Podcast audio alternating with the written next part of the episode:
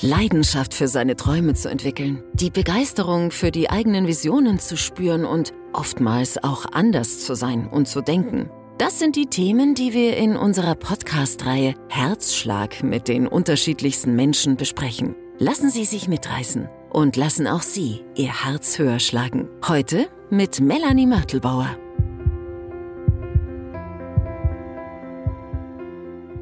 Ich freue mich, dass wir heute einen ganz besonderen Gast haben, und zwar die Chiara Meyer.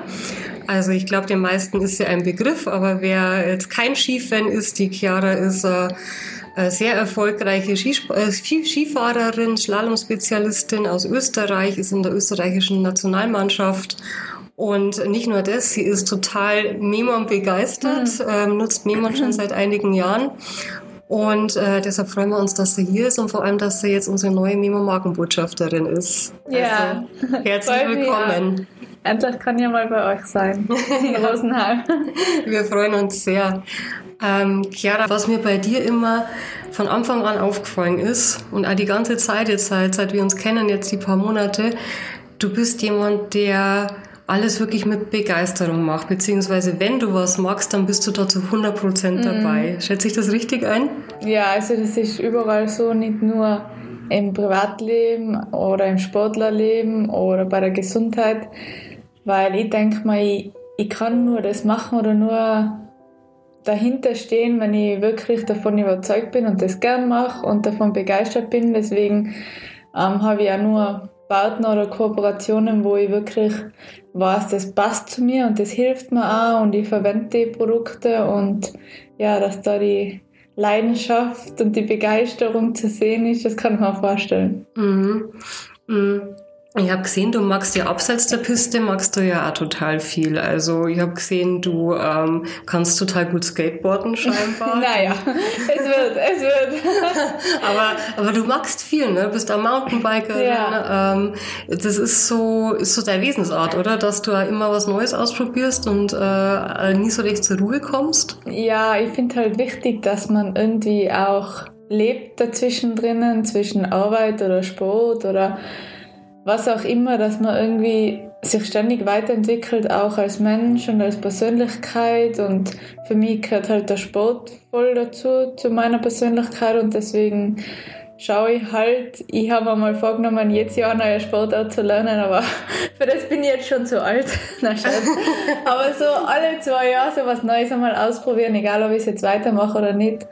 Aber es ist echt interessant, weil alles, was ich angefangen habe, ob Downhill-Biken oder Skateboarden oder jetzt fange ich Surfen an. Irgendwie cool. bin ich bei allem geblieben. Es leidet zwar dann alles darunter, weil alles weniger Zeit hat oder man nicht mehr so viel Zeit in die einzelnen Sportarten investieren kann, aber es ist ja für mich als Sportlerin auch gut, wenn ich verschiedene Sportarten mache, weil dann bin ich einfach vielseitiger, meine Muskeln sind vielseitiger trainiert und ja, der Spaßfaktor kommt ja auch nicht zu kurz. Aha, also du siehst es schon auch pragmatisch, ne? Also dass das, das äh, kommt ja eigentlich meinem, meinem Körper und damit auch meinem, meinem Skisport zugute. Ja, alles. Also ich würde es jetzt schon auch tun, wenn ich nicht Skifahren würde, weil es mir einfach Spaß macht. Aber ich denke mir dann, es, es ist eigentlich ein positiver Effekt für meinen Sport noch dazu, deswegen ist es umso besser. Mhm.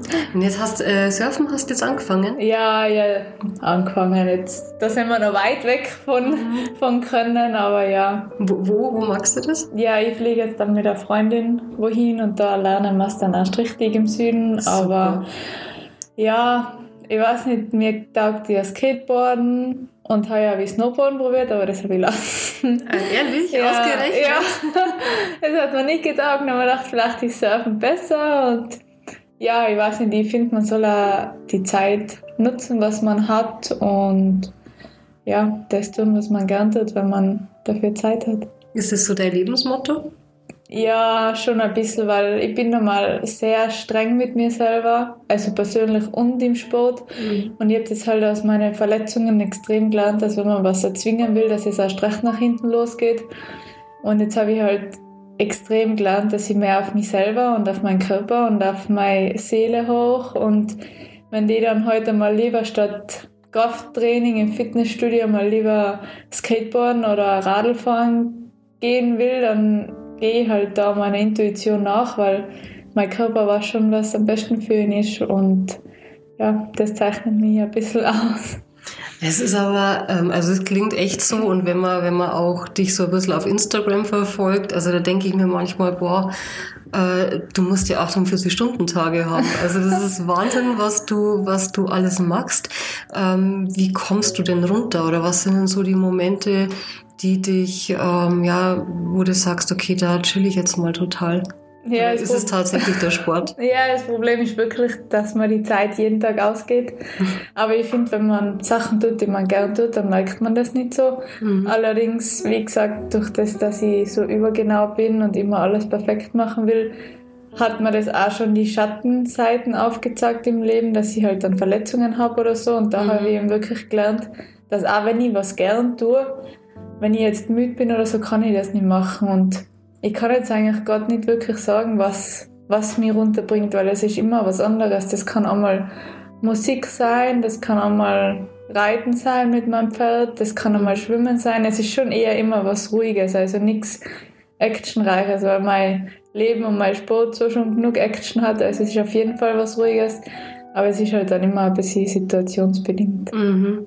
Du hast jetzt deine Verletzungen angesprochen. Also ich glaube, du hast äh, relativ jung schon äh, als Skifahrerin in kurzer Zeit hast du ziemlich viele Verletzungen gehabt. Ne? Ich glaube, drei Bänderrisse und einen Knorpelschaden. Ja. ja. Ähm, Hat es da eigentlich einmal Zeiten gegeben, wo du gesagt hast, äh, du hörst jetzt auf oder du hast keinen Bock mehr? Na, gar nicht, weil ich finde, dass das einfach dazugehört zum Sport und vor allem zu dem Job, weil es läuft nie in irgendeinem Job, egal wo, in welchem Bereich auf der Welt gut. Und das gehört halt bei die, beim Skifahren dazu, dass man Verletzungen hat. Und bei mir war es immer so, dass ich die eigentlich als Ansporn gesehen habe, weil wenn du eine Verletzung hast, dann wirst du irgendwie jeden Tag besser. Am nächsten Tag kannst du laufen, am übernächsten Tag kannst du schon wieder Übungen machen. Und es ist einfach jeden Tag was Positives dabei gewesen, dass du eigentlich gar nicht gecheckt hast, was da abgeht, sondern es ist immer eigentlich bergauf gegangen von dem Moment an, wo du dich verletzt hast. Und ich habe so viele Menschen und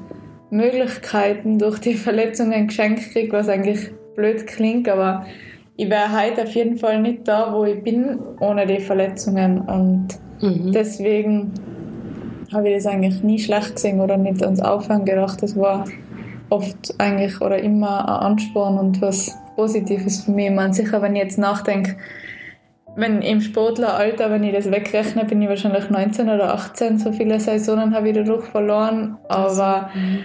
wie gesagt, ich wäre nicht da, wo ich heute wäre, ohne die Menschen, was ich da kennengelernt habe. Deswegen hat das schon gepasst. Und das hat dich auch geistig weitergebracht, ne? Das merkt man bei dir schon. Ja, klar. Also, wie gesagt, ich bin sehr genau und sehr lebe sehr bewusst und da denkt man halt dann schon nach, wieso ist das jetzt passiert oder hätte ich das vermeiden können oder, mhm. oder was will man das Leben jetzt sagen, weil es hat ja alles immer einen Grund. Mhm. Und ja, es hat mir auf alle Ebenen, körperlich, geistig, seelisch, überall weitergebracht. So blöd es klingt, oft sind Rückschläge dann im Endeffekt zwei Schritte voraus. Wie bist du denn eigentlich zum, zum also ich glaube, wie du zum Skifahren kommen bist, das ist nicht so schwer. Ne? Also du äh, lebst, du bist ja in der Nähe von Innsbruck aufgewachsen, ja. also quasi den, den Berg hinter und den Skilift hinter der Haustür.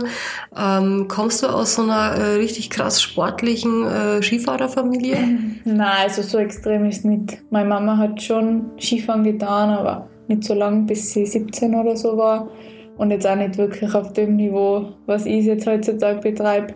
Aber ja, wie soll ich sagen, wenn man in die Berge wohnt und am Land wohnt, dann macht man halt viele verschiedene Sportarten. Mhm. Und ich habe als Kind eigentlich neben dem Skifahren gleich viel Zeit investiert in Triathlon, Schwimmen, Speedskating, Reiten und so. Also ich habe immer, immer mich sportlich betätigt und im Endeffekt war halt dann das Skifahren das, was mir geblieben ist oder was mir halt immer am meisten gefallen hat durch durch die ganzen Jahre hinweg. Mhm. Und bist da von, von zu Hause auch von Anfang an dann gefördert worden, oder? Ja, klar. Also die Unterstützung war auf jeden Fall da, da ist immer noch da. Das ist natürlich wichtig, weil ohne das geht es nicht da. Also mhm. es war schon so, dass ich mich frei entscheiden habe können und nicht überlegen habe müssen, was, was geht sich aus oder was nicht. Was eigentlich heutzutage schon ein Privileg ist. Mhm, das stimmt, ja. Voll. Mm, jetzt hast du auch, jetzt muss ich mal kurz spicken, du schreibst nämlich, du hast ja eine ziemlich coole Website, chiaramaya.at und da hast du ein ganz schönes Zitat, das heißt, das Leben wird nicht gemessen an der Zahl von Atemzügen, die wir nehmen, sondern an den, an den Momenten, die uns den Atem nehmen. Mhm. Das finde ich total schön. Mhm. Ähm, was sind das denn so für Momente, die dir den Atem rauben? Mm, es sind eigentlich immer dann die Momente, wenn ich wirklich das mache, was ich von Herzen gern tue. Also das kann jetzt einen Tag Skifahren sein und am nächsten Tag kann es mit meiner Katze oder mit meinem Pferd spielen sein. Also einfach mhm. in dem Moment, wo ich merke, ich bin zur richtigen Zeit am richtigen Ort und es sind ja eigentlich immer die Momente, wo du wirklich merkst, das ist genau das, was ich jetzt gerade tun soll. Also es gibt voll viele verschiedene Momente und wie gesagt, wenn man zu schnell oder zu stressig lebt, dann kriegt man die Momente gar nicht mit. Deswegen muss ich mich da immer selber bei der Nase nehmen und ein bisschen beruhigen oder runterfahren, dass ich die Momente nicht verpasse. Deswegen war das Zitat für mich so wichtig, dass mhm. es mir immer selber wieder die Augen öffnet, wenn ich das lese. Mhm. Ja, weil du wahrscheinlich, ähm, du wirst jetzt heuer 26. Ne? Ja. Ähm, hast in so kurzer Zeit ja mehr erlebt als andere mit äh, 60.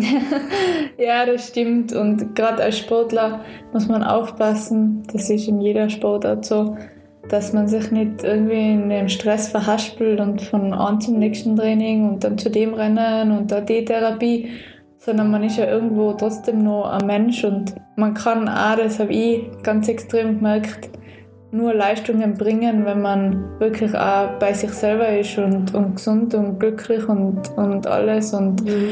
nicht nur Stress, Stress, Stress. Zum Beispiel, wenn ich jetzt beim Rennen am Start stehe und ich denke schon dran, jetzt muss ich im Ziel gleich zusammenbacken, weil wir müssen heimfahren oder so, dann wird das Rennen auch nicht gut gehen. Mhm. Deswegen, ja, ist das für mich eigentlich sehr wichtig. Und wie bringst du dich da runter? Weil ich kann mir vorstellen, dass das ähm, so ein Automatismus ist, ne? ja. dass, dass man sich da so diesen Stress macht. Klar ist man, ist man in das hineingeboren oder man sieht es auch nicht anders, weil sich ja in der heutigen Zeit alles nur mehr um Stress dreht, sei es in der Arbeit oder beim Verkehr, wenn jemand hupt, nur weil mhm. Stau ist oder so. Aber was nicht, ich zwinge mich da dann selber immer dazu, dass ich mich irgendwo also es hat eigentlich immer mit Natur zu tun, egal ob Tiere oder Natur, dass ich mich da halt hinsetze oder, oder irgendwas in der Natur mache, wo ich wirklich langsamer als bewusst oder als normal was mache oder mir einfach einmal eine Stunde irgendwo hinsetze oder, oder spazieren gehe oder so und dann merkt man erst, in was für einem Kreislauf man vorher war, wenn man es jetzt anders macht. Oder ich finde, man sieht es auch immer gut, ich, ich reise halt voll gerne und in die südlichen Länder oder Mexiko, da war ich gerade zum Beispiel vor zwei, drei Jahren, da siehst du halt, dass die Menschen ein ganz ein anderes Leben haben und dass bei denen existiert kein Stress und die leben es genauso gut oder eigentlich besser und glücklicher und gesunder und so. Und da denke ich mir immer, das ist eigentlich nur unsere westliche Welt und unser Stress, was uns da zu schaffen macht. Und da denke ich halt oft an die Erfahrungen, die ich schon gemacht habe oder eben gehe in die Natur, dann geht das eigentlich eh ganz gut. Grenzt sich das so ein bisschen ab von deinen äh, Kollegen, von deinen sportlichen Kollegen und Kolleginnen? Ja, also ich denke schon, weil ich eben sehr bewusst bin und weiß, was ich brauche und was nicht. Und zum Beispiel allein das beste Beispiel ist heuer, wo ich mein bestes Ergebnis gehabt habe, wo ich Vierte war in Schladming. Mhm. Da war ja 48 Stunden davor, am Sonntag war noch Rennen in Slowenien und ich habe gemerkt, hoppla, mir geht es gar nicht gut und ich bin voll gestresst und ich, mhm. ich komme aus dem Kreislauf gerade gar nicht raus. Und da bin ich statt von Slowenien, wo eigentlich 48 Stunden später in Steiermark, in Schladming das Rennen gewesen war, bin ich heimgefahren, also drei, vier Stunden mehr Aufwand.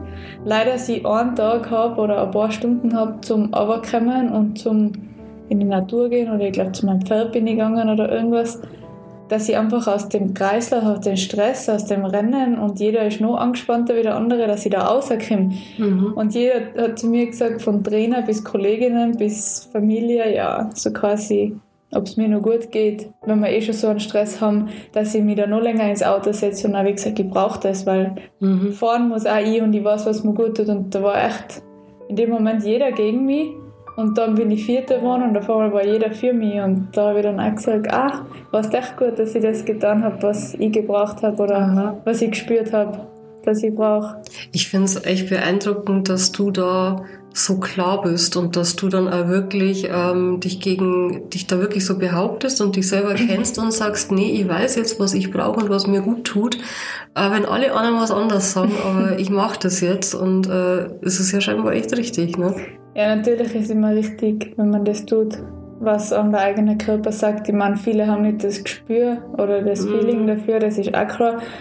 Aber natürlich habe ich durch das auch sehr viel Gegenwind oder vor allem von den Menschen, die mich halt nicht wirklich kennen oder dann nicht das wirklich beobachten, sondern nur, nur einmal das mitkriegen, so mal, ich muss wieder was extra machen oder so. Im Endeffekt, ich tue ja keinem mit dem irgendwas oder ich schaue ja kaum. Ich tue ja allein das, was für mich besser ist. Und ja, wie gesagt, die Leute, die was mir halt nicht kennen, die verdrehen dann schon die Augen, wenn sie hören, ich mache was anderes oder, oder so. Aber ich jetzt von allen Menschen eigentlich das Feedback gekriegt und auch von dir, dass die, was mich wirklich kennen, die sehen das als Stärke und ich eigentlich mhm. auch, weil es heißt nicht immer, dass wenn man gegen den Strom schwimmt, dass es schlecht ist, sondern Genau. Das hat ja eigentlich nur was mit mir selber zu tun und gar nichts mit den anderen. Mhm. Deswegen ja, das hat mich sicher stärker gemacht, auch als Mensch und als Persönlichkeit und, und bestärkt in dem, was ich eigentlich will oder was mein Körper sagt,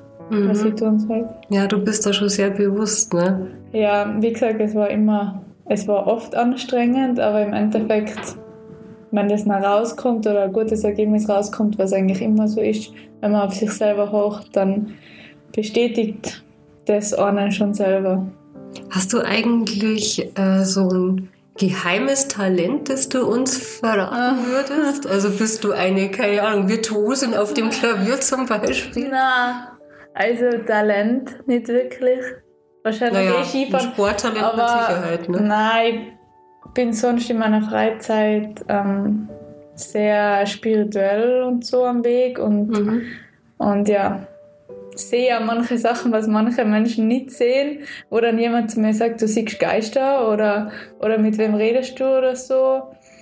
Aber ja. Weil du ein sehr, ähm, das, das sieht man auch bei, bei dir auf, auf den Bildern und wenn man dein Leben so ein bisschen verfolgt, weil du einfach ein sehr, sehr ähm, guten Draht zur ja, Natur hast eben, und vorhin ja selber gesagt eben. hast, du brauchst das. Das ja. ist das, was dich, was dich dann äh, entstresst. Ja. Ne? Dadurch, dass, dass ich so sensibel bin und wirklich alles spüre, egal ob sei es jetzt durch Memung, dass man besser geht oder beim Material, beim Skifahren, ich bin halt sehr mhm. sensibel und ich glaube, durch das habe ich halt einen guten Draht und Verbindung zu dem Natürlichen und zu der ursprünglichen Natur oder so. Und, mhm.